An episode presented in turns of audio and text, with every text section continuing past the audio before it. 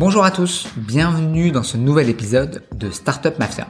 Je suis Kamel Zeroual, investisseur dans la tech et entrepreneur depuis toujours.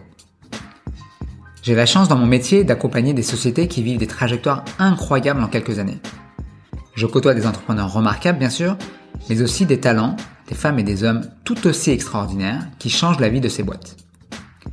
Je voulais à travers ce podcast décortiquer le succès de ces startups qui font la une de tous les journaux en mettant en lumière le travail colossal que cette garde rapprochée réalise.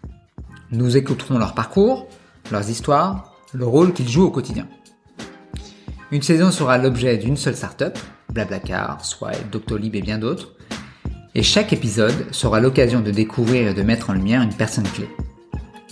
Son CPO, son Head of Sales, son directeur marketing, son chief of staff, qui ont rejoint l'aventure et qui contribuent de manière instrumentale à faire grandir cette startup et à en faire un succès.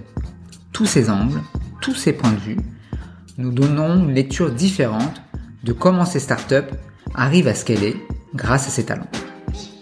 Excellente écoute à tous. Okay, let's go. Hello Sam.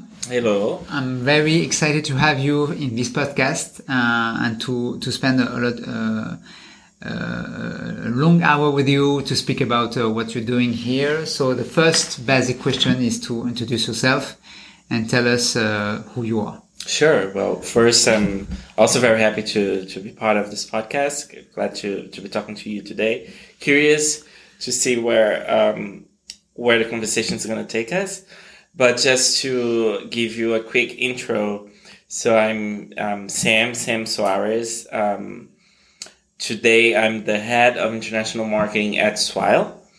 Um, so you probably are talking to a couple of my colleagues in for other episodes. So um, I manage today the the international marketing part, and I'm gonna tell you with more details uh, what it's about.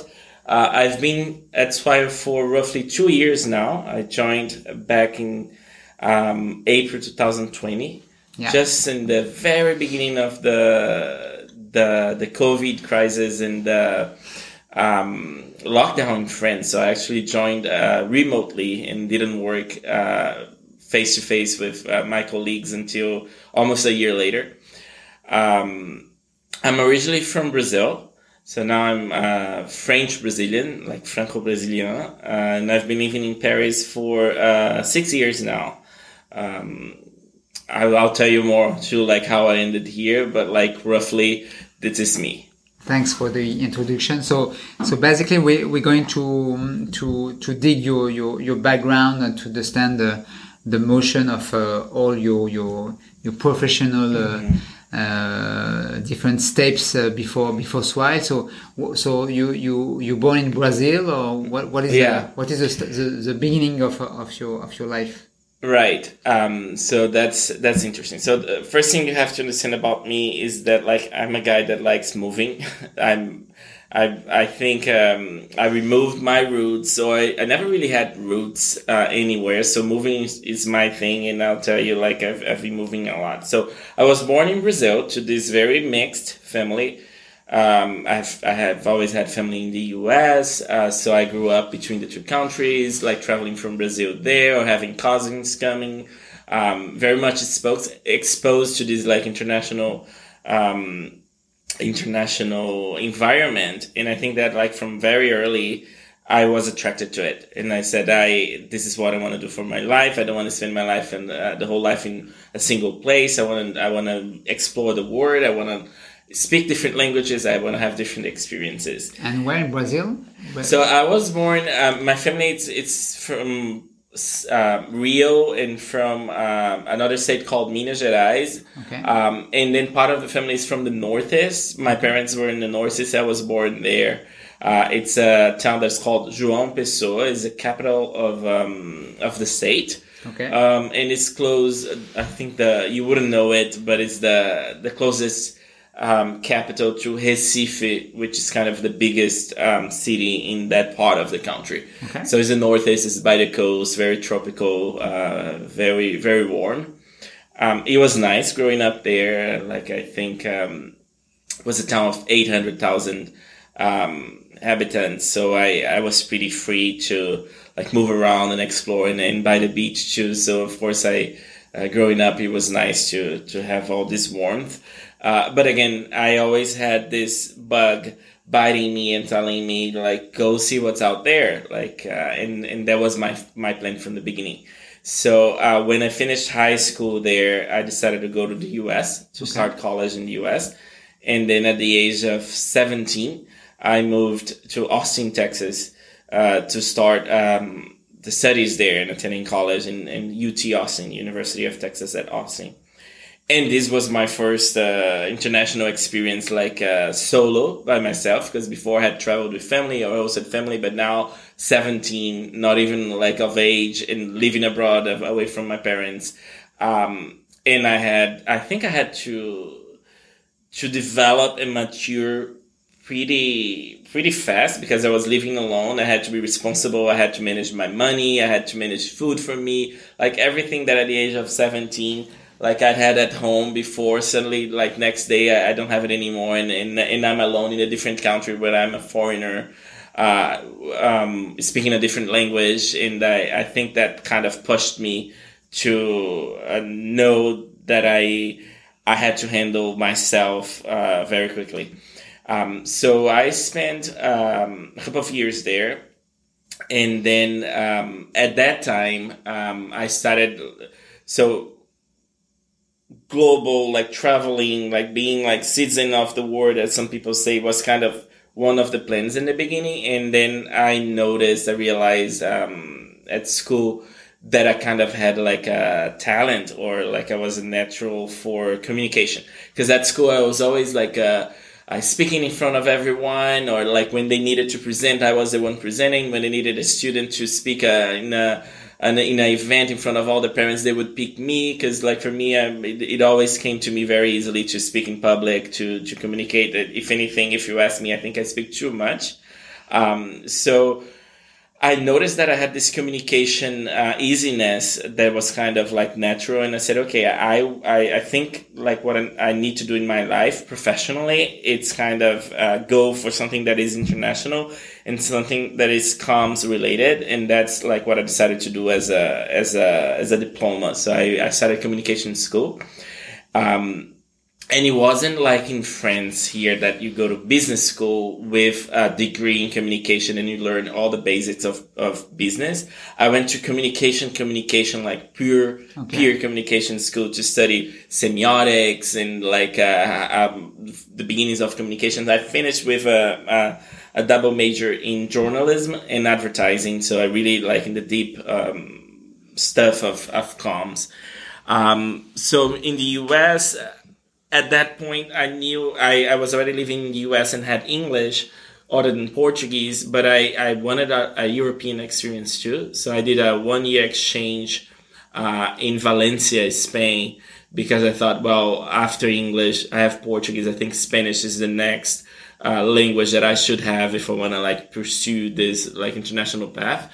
So I lived a year in Spain, and it was my first European experience because uh, I think in Brazil we we are raised um, with a lot of influence from um, the US, especially some influence from Europe because of the history, but we don't really like connect and we don't know what's going on in Europe that much as we do in the US because of the media, because of everything. So I was very curious and said, I want to go to Europe. So I lived um, a year in Spain and of course, like I improved my Spanish that I had already been and studied. What have you done during this year? It, was it for study or for study? Yeah, so it was the equivalent of a, an Erasmus. Okay. So two semesters of school, still like a undergraduate school uh, in uh, Universidad de Valencia. So I was again taking communication classes in Spanish and like learning and like okay. how to communicate in Spanish.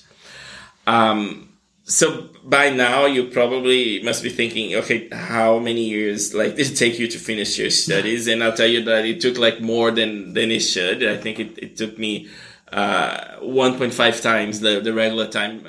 You but I don't you regret. enjoyed this time. Huh? You enjoyed this time. Yeah, yeah, and and I mean, in between um, all these exchanges, like uh, for example, when I lived in Spain, I, I wanted to study the things that I didn't have in the US or in Brazil. I didn't want to st- study the same things just to, to have the credit.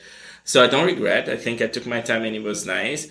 Uh, but by the time I finished my degree, it was the, I don't know if you remember a couple of years ago, the economic boom of what we called back then the BRICS.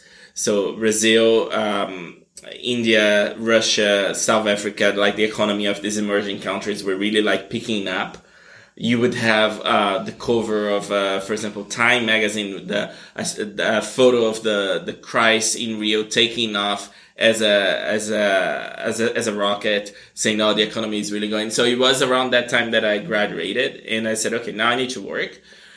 Where should I work? I could like try to go back to the US or try to stay in Europe, but then like with the economy like so um, dynamic in Brazil, um, I realized that like I had, we had several like international companies going to Brazil to develop operations there, many in tech too, but I didn't, I didn't know about tech at the time.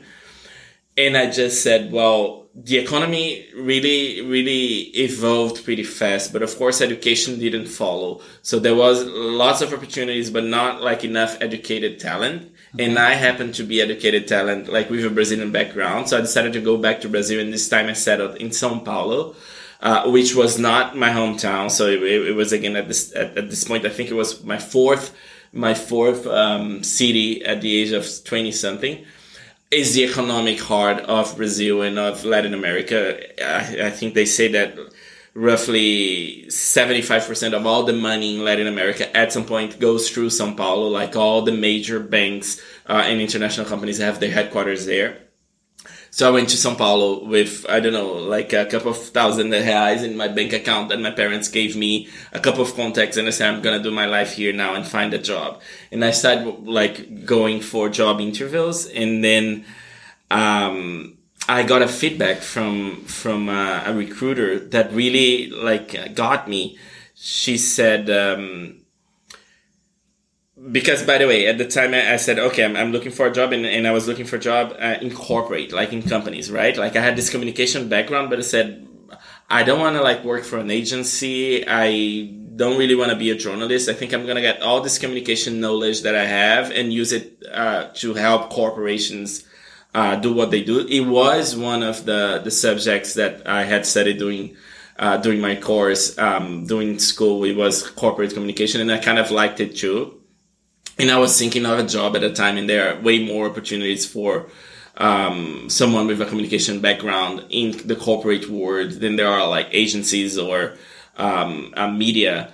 So a recruiter told me you have a really good uh, background, like several languages, uh, but um, you don't have like the the business basics. And I think that if you want to work in, in you need the business basics, you know, like the basics of economy, of, of accounting, HR, like uh, the marketing, everything. And I said, okay, um, so maybe I should get like a, the next degree and do something like this, pivot a little to get more business. So I decided to, to start an MBA in marketing management. And it was one of those um, executive MBAs that you have classes uh, two or three times a day, uh, two or three times a week in the evenings, and then like uh, one full day in a month. So I started like an MBA in marketing management in São Paulo, in, in a really good local school, um, Christian school, university there, um, Mackenzie. Uh, and then, but I was doing this during the evenings and during the day I was looking for a job. And then I had like, when I, it was funny how, how it clicked because when I started this, this MBA, then all these corporate jobs that before were kind of, mm, I'm not sure about this guy. They said, okay, we're, we're very much interested in you. So they started giving me offers. So I had offers for the most traditional jobs that you could think, like banks to wear uh, a suit every day to work. And I said, that's not really me. Mm. Uh, and then at that time, um, this, American startup uh, had decided to go to Brazil and to start the operations there in São Paulo for Latin America. Uh, it was 2012, and the, the startup was Airbnb. Okay. So they were just uh, they had just started their internationalization. And at that time, you you you, you were familiar with the Airbnb in the US? Not at all. Not at all. Not at all. I, I, I didn't know the first thing about startups. I didn't know like uh, about Airbnb. But like I was like going through job offers and I see like okay American company in technology coming to tech was way less developed in 2012 than it is today. So coming to Brazil, we're looking for international talents that can work in English, etc. Say, oh, this could be me. And then of course, when they talked about like their mission, because the job post in the beginning was uh, confidential. They didn't disclose that okay. it was Airbnb. They just said what it was because they didn't want to say uh, that they were expanding there. I think they got pushed to expand internationally very quickly Airbnb because of um, uh, Rocket Internet. You know that how Rocket Internet sometimes um, does copycats yeah. of. Uh, so they were at the time trying to do a copycat of Airbnb called Wimdu. And because Rocket, it's so powerful and they have tentacles everywhere, they, they already started doing it on an international level. And then Airbnb back in San Francisco, uh, uh, Brian said, okay, like we created the concept, we created the, the whole thing. We need to go and like, uh, uh put our flag there first and not let uh, some other brand get it. So they, I think at that time they were opening their offices in Paris, in London. Yeah, launched different different uh, countries in the same time. Yeah. Exactly, yeah. and I uh, and I told my parents, look, I have this traditional job offers, but I'm going for this this startup, and I said like, what? And uh, and what do they do? I say, well, they let strangers um, sleep in your place, so you sleep like strangers. You sure that's not gonna work? Like you, all these studies, you're like just like uh, putting this in the trash and like um, you're crazy. But um, when I found out that it was about traveling to and like being exposed to different people and different cultures, I, I, thought that's very much me.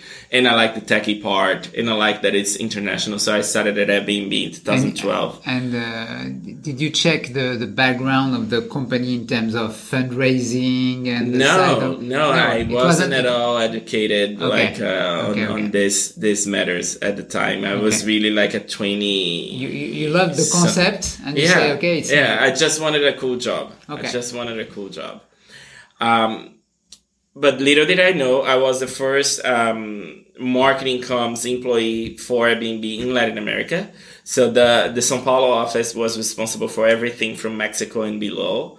Um, and you know, startup like I remember day one, uh, like the second of January, like in this empty office, and um, you had all the like these MacBooks. It wasn't MacBooks, it was iMacs at the time boxes and just piled up in a in a corner and like the people and, and that was it and you had to, to build everything from scratch and you were you you were the first uh, employees how, i mean uh, i was in i was there on day batch. one the first batch yeah wow. yeah and, and the first for for marketing and communications in the region so uh, you know startup at the time Airbnb was like we had to do more with less. There wasn't a lot of budget. Like startup, like the basic as every startup. So I basically had to start everything from from zero. Of course, during my studies, I didn't mention, but I had a couple of internships in, in corporations, so I had learned okay. how to like what what it what it takes, and of course, they uh, were already kind of developing their marketing comms, social PR in the US. So there was kind of a framework or there was something to kind of try to localize, tropicalize for Brazil. I didn't really have to start from zero zero. Um, but my my initial mission was to land the brand in all these different markets in Latin America, in Spanish, Portuguese, and English. Um, and then uh, work on the PR strategy, hire local PR uh, firms in each of like the important markets: Brazil, Argentina, Mexico, Colombia. Um, launched the first social channels from zero like open the first like uh, facebook at the time. We didn't have like instagram. It was facebook twitter. Uh, so start like this corporate presentment. Work on the narrative how this brand comes here how does it adapt to the local reality there was a big part of localization that was under my scope too so i was working with the product team to localize the product because like the the app was just in English and, and only had like accommodations in the US. So part of the team was focusing on this more commercial approach of finding local hosts and local travelers. And I was more on the admin com side of how do we get this and we repackage to um, resonate with Latin Americans, with Brazilians and um, and other Latin Americas. So and at that time they they they, they hire as well a uh, general manager for the area. So you were you were working all together, yes. or you were you working with the American guys to, to No, so they hired uh, a Latin general manager. Okay. Um, two actually, because the region was so big that they thought it wasn't the job for only one person. They needed they needed two. So we had like two GMs. Uh, and yes, I was reporting to them. So again, like if you, if you will, the office at the time would be like half of it people picking up the phone, chasing leads of uh, maybe this old lady that was renting an apartment in Copacabana and that had like her number like on, on the street and like call her and, and get her to to um, create their their listing on the platform. Yeah the supply side. the supply side. And then on the other part of the office a smaller one was us more on the admin side like people doing with finance the gms me with communication like data um, all of this. And this was the very beginning of uh, airbnb in latin america. Uh, it was really nice. It was uh, crazy times because uh, just to get like this new concept, like with this brand that no one manages to to to pronunciate in Portuguese, because uh, it's it's hard, even for Americans, it's hard. Um, so start everything from from scratch, coordinating with this this team that was in the heart of the Silicon Valley there in San Francisco. They they would bring me a lot. So I think like um, at the end I stayed like six years in in in, in Airbnb, okay. and I think I was going to San Francisco every four months. So for me it was really nice to be exposed, even though I was in Brazil, to, to get exposed to tech happening in the Silicon Valley. In one of the most attractive uh, uh, startups. Yeah, yeah. So we we didn't know at the time. It, yeah. it wasn't like uh, when I my, my first trip to to San Francisco to go to the Airbnb headquarters. It was again like very sketchy like just some some uh, like fat boys on the floor and like people working on computer but but very nice. The founders were very brilliant and uh, i think that like airbnb has something that many other startups they struggle to to find which is a mission that really holds you know like because many startups or tech companies they say oh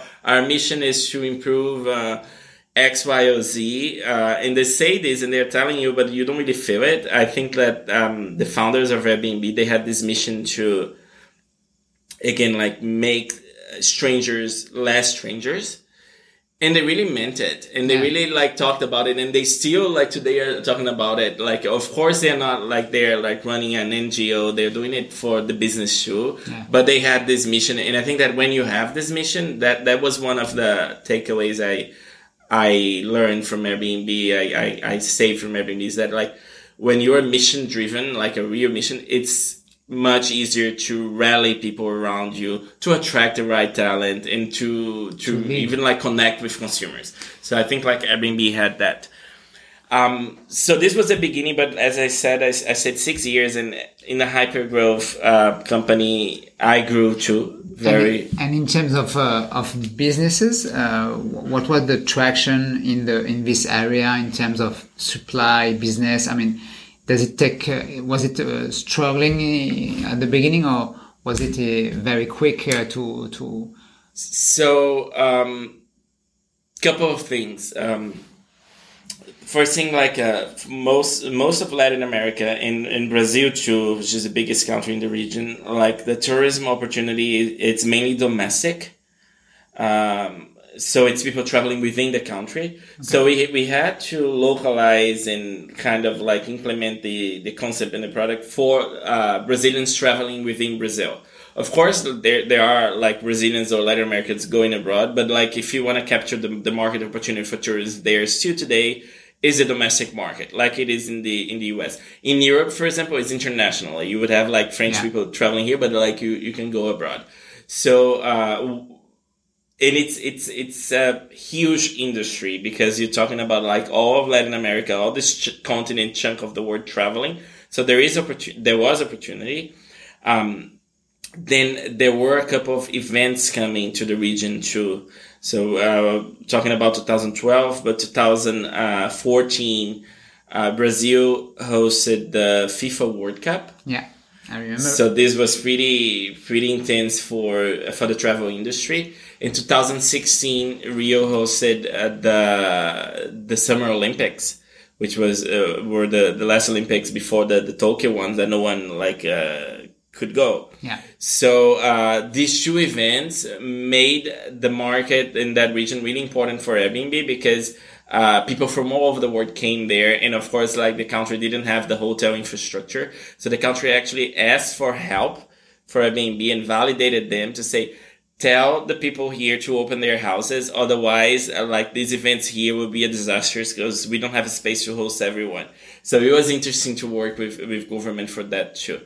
Another thing that happened like, uh, during this time was the, the, the end of the travel, uh, embargo to Cuba. So remember when Cuba reopened and Americans could travel again Yeah. during the Obama. So we were there and we were Airbnb and we were in the region and we said we have to go to Cuba and we have to get Airbnb in, in, in the in Wow. Cuba. And like it's the only it's one of the only ways you can stay in Yeah. Cuba is just staying with locals and we already had the product. So our team went to Cuba, we didn't have internet and we had to develop all of this. Um, and of course, like for Mexico, Mexico is the number one international destination for Americans because of the proximity. So like there, there, there has always been interest in developing the Mexico like coastal like market too, because that's where Americans like, uh, they go when they travel internationally or for spring break if you're in the south of Yeah. the, the United States. So, so the region was, it wasn't Europe. It wasn't like Paris, which is the biggest market for Airbnb still today in terms of visit because it follows the, the travel industry, but it was it was important. And again, like I think Airbnb wanted to be wanted to be this global uh, brand and company and product that they are today. And like to, for that to happen, they needed that that part of the word. So as a company grew like so fast, uh, so did I. So from my role in this more like generalist marketing person, I started growing a team, having people under me, and then I started like getting promoted and like getting more responsibilities too. Um, so I went for from this like a marketing manager to uh, the marketing lead. Um, for for a while, I handled partnerships to like partnerships with other um, players in the travel industry, such as um, I don't know, like I remember a partnership with Air France, uh, KLM, that I would like knock on their doors and say, "Hey, you you sell tickets." We sell accommodation. Let's create a partnership and like sell them together. So it was nice to do business development too. Um, data. So Airbnb wanted like again, like I think 2012 back in in in the Silicon Valley was the beginning of using data to power like business decisions. Yeah. And they they had this database and they said like we need someone in Brazil to be able to read this and like to to to feed the data to to the local teams. So they actually brought me to I think at the time I was uh, Berlin and they trained me for a month with engineers uh, on SQL and on how to run queries on their database. So like I, I had my communication hat, but when I came back, I was also like, I think for a year and a half, the data guy pulling data and, and running reports. And that this was actually good for my, when, when, now that I think about it, it was actually good and it helped me, me be more data driven that, I- that I am today. My last role at Airbnb, it was uh, more on the brand uh, on the brand marketing um, side of the marketing world, and it wasn't because I I decided, uh, but it was just natural because it was what the business needed, like from me, I guess. Because at that point, and now we're talking about like 2016, 17, um, Airbnb was already known, and, and it's it's interesting because I I lived both of both of uh, the best and worst of both worlds because in the beginning was this startup that no one would know. We would try to do partnerships. No one wanted to work with us. We didn't have any any money. And in the end it was this sexy brand and i would have like agencies knocking on my door emailing me and we want to do a partnership with you, you we, we want like to have you as a client I, and i had uh, i don't know six seven digit budgets to to work on uh, uh, campaigns and they were brand campaigns because we hit a wall kind of um, into like acquisition, uh, paid acquisition because uh, we had already acquired all the like young mi- millennials and like uh, hipster people that would use Airbnb.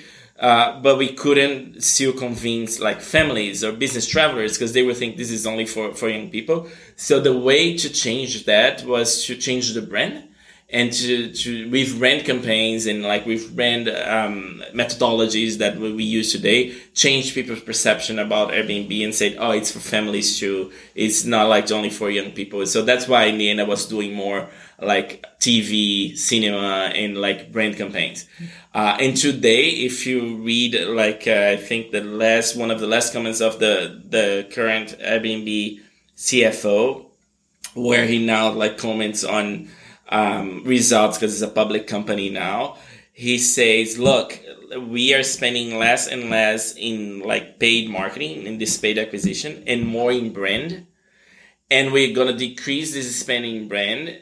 And like the story that we, we are telling here is that investing in brand at the end of the day on the long run is more strategic than just having a huge uh, budget to paid acquisition and to buy customers directly with with paid marketing, which I think it's something that many of the of French startups uh, and startups everywhere they they kind of their first reflex to say, oh, we don't want to invest in brand, we don't want to develop brand, we want to just like uh, paid um, do like uh, Google ads and S- SEO, SCA. Uh, to acquire because we need uh, uh, we need to be able to measure ROI and it's hard to measure ROI with brand and like what Airbnb, for example, is there saying is that like actually, no, you're creating a dependency on your business, on investing, giving money to Google, uh, Facebook, Instagram, uh, just to get like these leads. When if you got, if you got this money and invested to create a strong brand, maybe you wouldn't need to pay that like at, at the end of the day. So, um, so, yeah, so, so, so, you became mainstream in investing in the brand, and that's something not easy to do at all because uh, uh, you have to be uh, to strike this kind of businesses to scale and after after the scale going global and and that's why you you you, you build up a, a huge a huge brand isn't it? Yeah yeah. And uh, for example even investors today um, one of the, the the KPIs that they look for for tech companies for example is the organic traffic that yeah. they have and again, like you could be paying for that traffic, but like it's it's not a KPI, it's an artificial KPI. As long as you're putting money, you're getting this traffic. If you build a strong brand, if you're top of mind, uh, then people will, will come like organically, and that it's gonna be like a KPI with a big influence in your in your financial reports and your like activity reports. So um, it's hard sometimes to to evangelize and to convince people of the value of investing in brand from an early stage. I think we do this. That's why that's why I'm here too. Um, but I think that like other startups and other founders, they should like uh, really like think more about this and like uh, reflect that if it makes sense uh, to start investing in brand from our early stage versus uh, letting it be like a problem to solve later because it takes time to build brand. So the earlier you start, the the more fruits you will um, you will harvest like uh, when you need. So so just to finish, so with Airbnb, um, I I met my while I was living in Brazil, I met my spouse. I was French and uh, we we got married and lived in Brazil for a while. And then after we decided to okay, it's time to. And I was ready to move at that time again. It's right. It's it's time to, to try something new. So.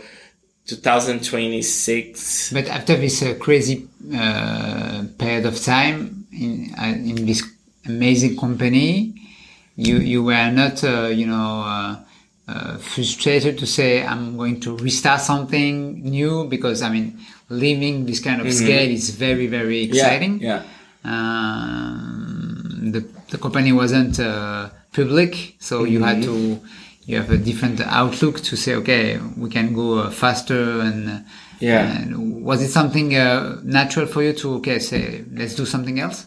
No, because uh, like we moved uh, to Paris 2016, and I moved with Airbnb. Okay. So I continue to work from them. Okay. Uh, from here. Uh, but the thing is, they said, Sam, like you've been here from day one, handling marketing for Latin America. Uh, we need you to still do this. Like, go to Paris, live there. Like, personal life is important, but you still be working for Brazil okay. for now. That is the plan. Yeah. So for, um, I think roughly 10 months, I worked out of the Airbnb offices here in uh, Opera, but for Brazil. Okay. I say Brazil, but at that time, like we had gone through many different reorgs, and I wasn't like working for Brazil. I was working for Americas because like we we ch- changed how we were doing things, and like we, we were working in programs. So my manager was always back in San Francisco, and I was working for Americas it is hard to work out of Paris uh, with people in California because the time zone makes it very complicated. Yeah, yeah. So you can imagine my life was kind of like taking calls at 1 a.m. and like being here, but with my mind like across the Atlantic. And I said, okay, um, I don't, I'm not sure I want to do this because like my life now it's here. I kind of want to be integrated to the French, um, life, to the to the, the tech ecosystem, to uh, the social life, and I, and I cannot have a social life if I need to do calls at one a.m. with with California. So that was when I decided to leave. Okay. So and and and it was really like uh, because I said. Uh, I, I tried at Airbnb and they said, well, maybe we can find something, something like where you could have impact there. But they were taking too much time. And, and for me, it got to a point that I said, I, I can, I can anymore to just continue working for Americas from here. Um, it wasn't what I needed at the time. So I decided to leave. Okay. It had been six years. You talked about Republic, and, but at the time I was already fully vested too.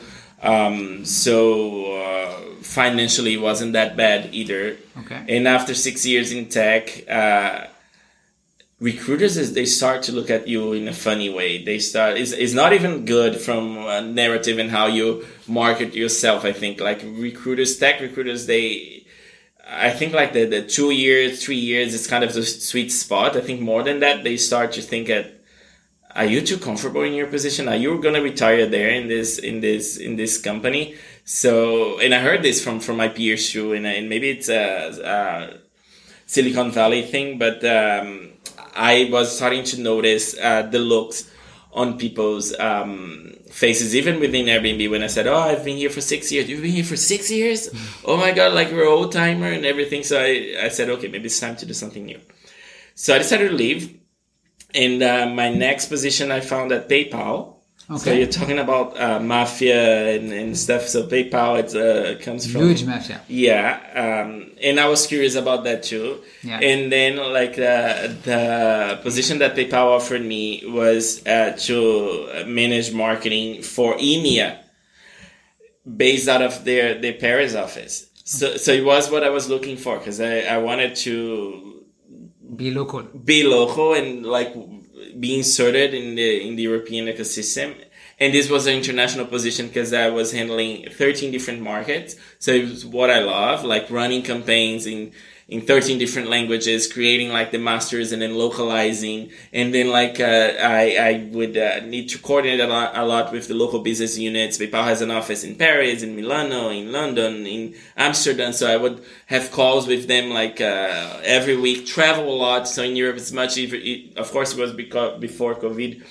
So I would travel a lot. I think like in a year at PayPal, I, I I did, I don't know, like 15 different events and like went to meet the team. So it, was great. And it, it, was kind of like the Europe, um, tech work experience on steroids because I was everywhere. When I started my day in Paris and finished my day in Milan and, and passing through Amsterdam, going to Moscow at the time, like Moscow was under EMEA. So I had to work with the Moscow team. Wouldn't be possible today anymore. Um, so you could learn French, Italian. Yeah, yeah. Of course, we would work in English, but yes, and and and and plus, I think it really worked my muscle into thinking uh, marketing on a global level and, and how to think of programs that like work everywhere. Like kind of this, okay, let's create something that is 80% common to all markets and then leave 20% that it's going to be very local and this we adapt. So that's how you scale, how you, how you run like campaigns and market programs at scale. So I think like PayPal, uh, really, really helped me develop that. Um, of course, I changed industry, so I, I left like um, travel to to finance, uh, fintech. PayPal it's, it's a big bank, if you will.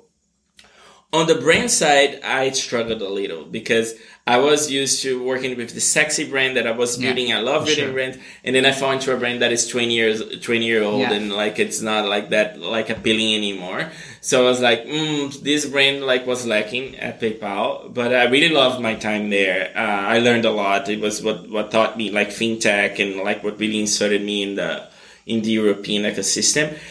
And then like when I was uh, close to three years at PayPal, uh, Swile came to me and they they contact me and they say, "Hey, look, we are this." At the time, they they weren't even even called Swile. Who, who pinged you uh, at the beginning? It was a recruiter, okay. like an internal internal recruiter, um, and then uh, she said, uh, "Oh, if you're interested, come to the office. We have three people to talk to you." So it was Rom that you interviewed, yeah, yeah. our CMO and Carol uh, in the room, and uh, another colleague that is not like with us anymore.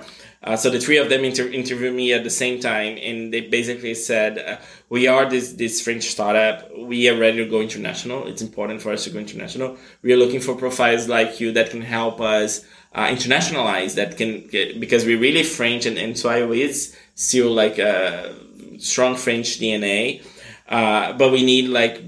both uh, like your technical background to help us do marketing at scale for like an international expansion and we need people with your mindset too because we are trying to turn this french startup into a global um, company and you've seen two at this point like airbnb and, and, paypal so you know like how, how global companies work. And i said okay and uh, i think at the time at paypal i was feeling at times a little frustrated because it's so big of a company that like you would have an idea and like to implement that idea you have to approve it in the budget of the next quarter. I don't know how many approvers to then execute. It wasn't what i was used to at airbnb that where i would have an idea next day. It, it was live. So when I, I i when i thought of the the idea of going back to the startup mindset where you can do more in less time um, and that there was a brand to develop in a global brand that now I could use all, all my learnings, my expertise from working with global brands to like take this brand from France and, and bring it to the world. Plus they said, um, we have several markets uh, that we, we have identified that like would make sense for us. And one of the main ones is Brazil, and you happen to be Brazilian, so th- so that like you very connect, convenient too. Yeah, yeah. I th- I thought um, this this role was made for me, and uh, I have to go. Does this company is real? Or? Yeah, yeah. So so yeah, so I left PayPal and decided to join in in 2020, beginning of uh, the pandemics, and and here I am. Okay, so the company at at that time, how many people do you remember? How many people? The size so, of the business, uh, although you know the. So it the was just KPI? before Series C. Okay. Um, and I think that we were maybe two hundred. Okay.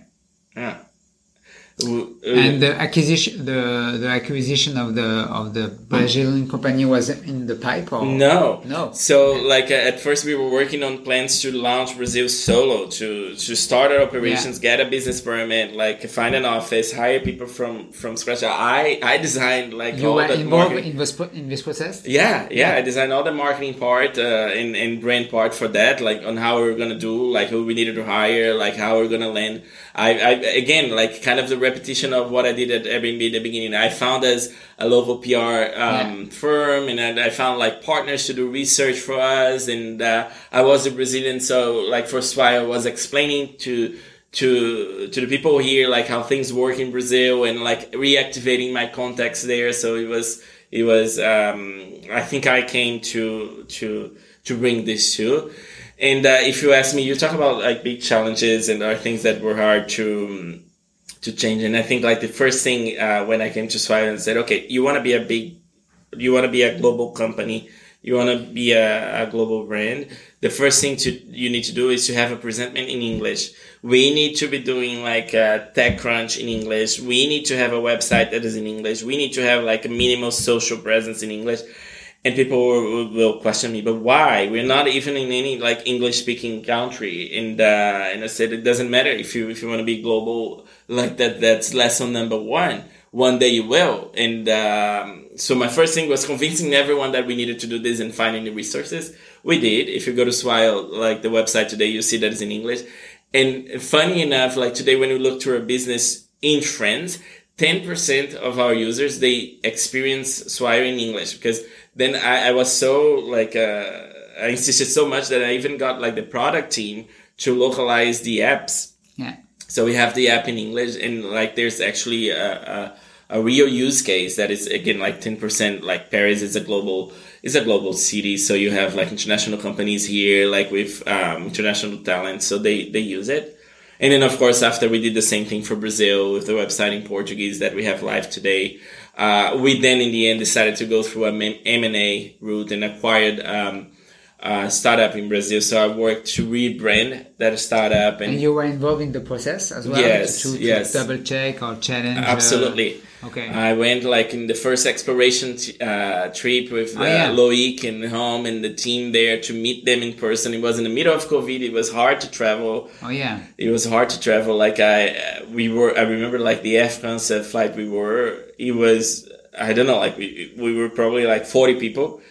And the the airports like uh, Charles de Gaulle here in Paris. I remember arriving this first time to go to Brazil the lights were off and like all the stores were closed because it was in the middle of COVID. We, we weren't supposed to travel. We had kind of like a motive imperial to go do business in Brazil to meet this, um, this startup that we ended up like acquiring and rebranding. And today they are, they are Swile in Brazil. So it will, it, it should be very interesting to, to be, uh, uh, in, in part of the, the first meeting when they saw a Brazilian guy coming from Paris and to for this meeting of uh, M&A to say, okay, you, you, you are the part of the team, and uh, Yeah, that's yeah. something very interesting for them Yeah. as well. Yeah, we it, it was. I I, I remember like I was responsible of um, translating for Loic because of course like we would uh, speak in English first, but then it was important to speak in the local language to to make sure that they they understand and, and everything. So not with the founders and the co-founders there, but like to the to the, the full team. Okay. So yeah, I had to present Swile in, in Portuguese to them, and they they they kind of like uh, used me as kind of this point of point of contact for the Brazilian team. Uh, in the beginning, some of the things I had to do here uh, with another colleague who is Brazilian too. We created a workshop on cultural differences and like cultural communication between French and Brazilians, and we presented to both teams saying, "Oh, this is how French like minds Works. work," and then Brazilian. So we, we kind of had this this role of uh, um, helping the two harmonize and, and work together too. So it was the first success, this acquisition, and and and then you you had to revamp all the brand and to to harmonize everything. Exactly. So we had um, after the acquisition, we had the all the integration part, which is hard uh, because we we needed to get like this different culture, this different uh, team with a different product, and and and tell them this is how we work. That's why this is how we want to work together. So we had like this um, integration project that I think lasted almost a year where we had the goes, okay, we need to start having the same rituals and we need to start looking at the same KPIs and we need to start uh, working in the same way. Of course, adapted to what makes sense to the market, but like otherwise we, we cannot find this common thing. We, we don't want and we never wanted to have like two separate operations to say we're just a big group with separate operations. The vision is really one brand, one company, one product everywhere. So we really needed to integrate them. Um, and then of course I worked in the sunsetting the the brand that they had before and replacing it with um, Swile and presenting it to the market that like we it, it happened last October. So it's not even that uh, that long. We're still in the in the early days of the, the Swile story in Brazil. So people know Swile in Brazil, and now it's uh, the, the the brand of uh, of of this company now. So um, yeah, so the, the previous the previous brand doesn't exist anymore. Okay. It's only Swile that is Okay. there. If you go the website, the same website that you have in France, you can scroll down and, and switch to Portuguese, and you see like oh oh they're in Portuguese. There's no other brand. Okay. Um, we uh, landed on the market. We did a lot of buzz uh, and PR. So I think like if you are in the industry of uh, HR tech, HR, you will know Swile in the tech industry. Then we did a first campaign to introduce ourselves to our B2B um, audience, meaning like all the HRs, the decision makers that buy our product. Yeah. And now we're preparing like a big, big campaign, our biggest investment to date uh, in Brazil on a B2C campaigns like the ones that we do here in Paris in the metro or on TV. Now to, to go to the broader audience of employees and tell them, go ask your HR for Swile. And by, by this time, the HR already know us, so it should work. So this is what, what I've been working on lately and it's, uh, we're going to launch soon. That's your, the way of how you master going from you know, a tech uh, tech brand from a, to to a mainstream uh, brand. So that's something that you are pretty uh, mm-hmm. familiar.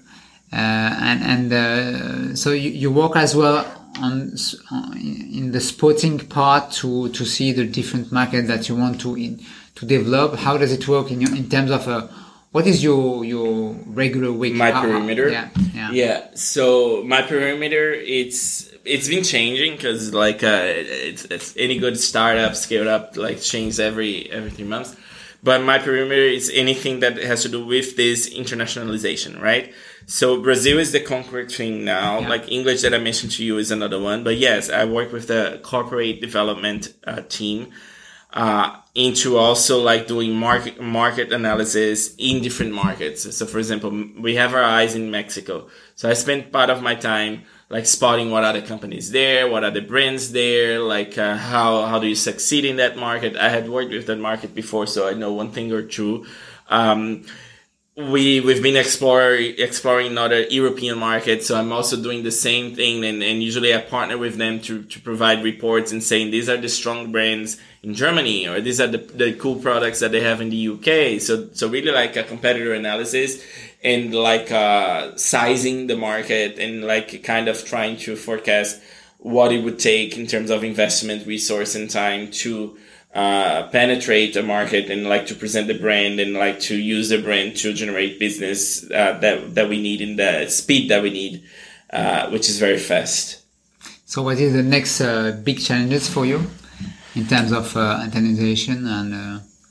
Is it uh, find out the next acquisition? Are you going to double down in uh, in Brazil because I've heard that it's a mature market for you, mm-hmm. uh, or are you interested in uh, in the US? How does it sound? Yeah, um, many questions there. I think, like concretely speaking, Brazil is still like yeah. Uh, the the the biggest uh, bet for Swile, not only for my team but like for for for all teams. Again, as I told you, we we introduced ourselves in the market last October. We are speaking in March, so it's, it's, it's fairly new, and differently from France, where kind of Swile it's okay. We have competitors, but like we outshine our competitors by far in France.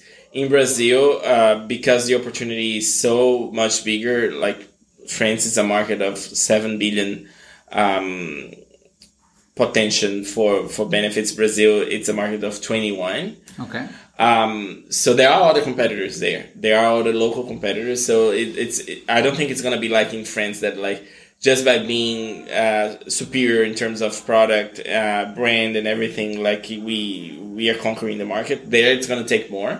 So this is the challenge now. It's really make sure that we uh, we win in Brazil, and then uh, this is the presence. But of course, we always thinking and looking one step ahead. So we're already looking to the next markets that we, we're going to launch right now. As as I mentioned, we we are pretty immersed in Mexico, which is the third uh, market after France. Okay. There's a six billion um, potential there um, I think that like ideally we would start with these three ones that are the, the, the three biggest four employee benefits.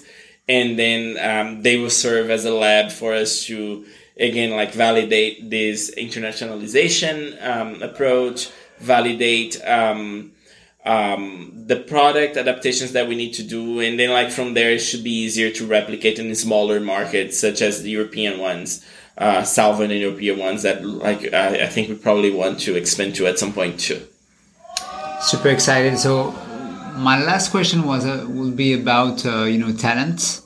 Uh, you have been involved in two huge mafia, Airbnb, mm, PayPal, mm, mm. and how do you how do you take advantage of uh, all this network to increase you know talents in Swile? Have you hired different people from your different network and uh, what is the size of your team today, and how you how you you you you, you try to to to you know to make a Swile Mafia bigger and more uh, bigger than uh, than when you write. Yeah. Um, so I do I do like to connect with people personally on a on a personal level, but I and, and I see the value of like building network too. So for example, for Airbnb, um, we created a alumni group. So we we have this alumni group, and it's a it's a we have a separate Slack Oh, yeah. only for this alumni. Like uh, you need to, to to prove that you work there, and like someone validate you to do it. We exchange all the time. We exchange on, on personal like topics, on professional topics, like uh, travel trips. Uh, of course, now like the companies, it's open. Everyone that had stocks, like we watched how the stocks are performing together and like kind of hypothesize. Uh, there is a channel on this like just for job offers. So um, it's very common, and, and it happened to me that like when I had uh, offers at Position, Swile, I go there and I post uh, first before sharing sharing outside, and I see other people doing. It's nice to have like this network.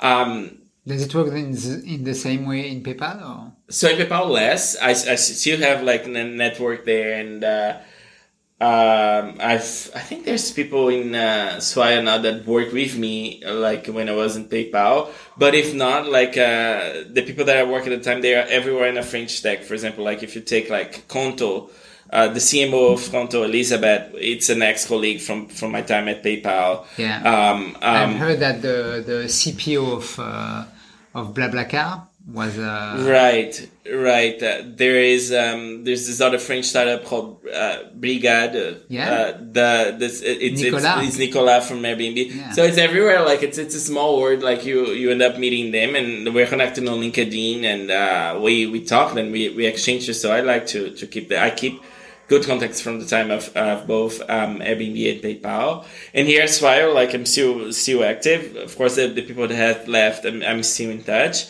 I think um, for what I do, which is like marketing brand, uh, we are pretty well positioned because if you look at the, the French tech ecosystem, not many, as I mentioned before, are investing in brand. So if you work with brand, you would look and some are very like B2B or some are very like uh, techy behind the scenes, but they're not really developing brand. And then I think like when people in my uh, brand marketing network, they look at Swile, they said, oh, this could be a good, a cool brand to work for. Or like there's, they're doing interesting stuff. So, so, so this is fine. In terms of like attracting t- a talent, I've, yes, reached out at some points to ex-colleagues to say, we have this position here as file, uh, or through my network. I, I have like, uh, we say coopte already a couple of uh, swilers they're working here today through Swilers. personal through personal connections yeah That's cool. So you are one of the uh, key swilers, and uh, you're going to